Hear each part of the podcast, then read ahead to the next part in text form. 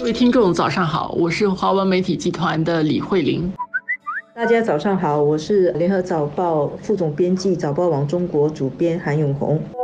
早安，我是思远。正在中国进行工作访问的李显龙总理，昨天早上出席了博鳌亚洲论坛开幕仪式，并发表了演讲。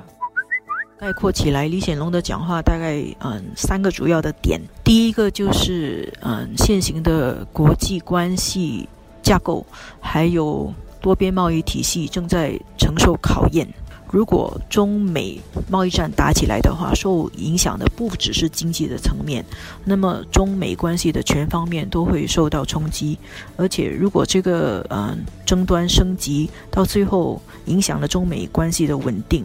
那么带来给全世界的可能是一种灾难。第二个点就是新加坡不认同美国单方面对于中国加征关税的这个单方面举措，因为它破坏原有在世贸组织框架下的多边贸易秩序。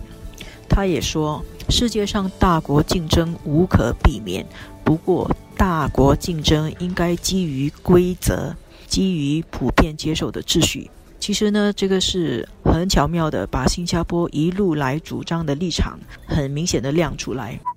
那李显龙说的第三点呢，是虽然新加坡不认同美国采取单方面措施，但是新加坡也督请中国注意到美国社会对于中国的不满情绪。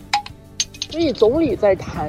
呃中美关系的时候，首先其实他。评价了中国的这个改革开放四十年，提到，呃，中国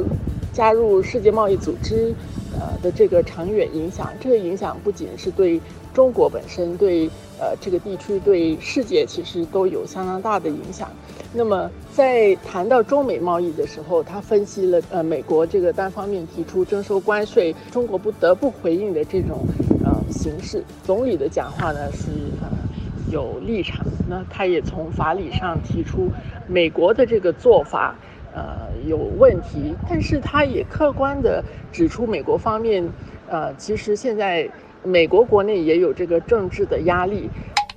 这个整个听起来在在现场的话，你会觉得跟其他的首长的发言很不一样，它反映的当然是新加坡特有的一个视角，呃，它展示的其实是对。中国情况的了解，包括他后来也提到，他对中国解决这些问题是有信心的，因为中国的长处是能够采取这个长远的战略眼光。他在谈整个的那个整个基调非常的平实，这个其实也展示出新加坡在呃中美关系之中一个特殊的一个位置，能够在一些关键的时候，其实。希望可以说出一些两边都愿意听的一些，发出这样的一个一个声音。其实我个人一直觉得李显龙的讲话是非常精致的，他自己对于这个呃政治敏感度拿捏的把握，呃很仔细。如果你有机会去仔细的去读李显龙的讲话，你往往会发现他真的是思维非常慎密的一个人。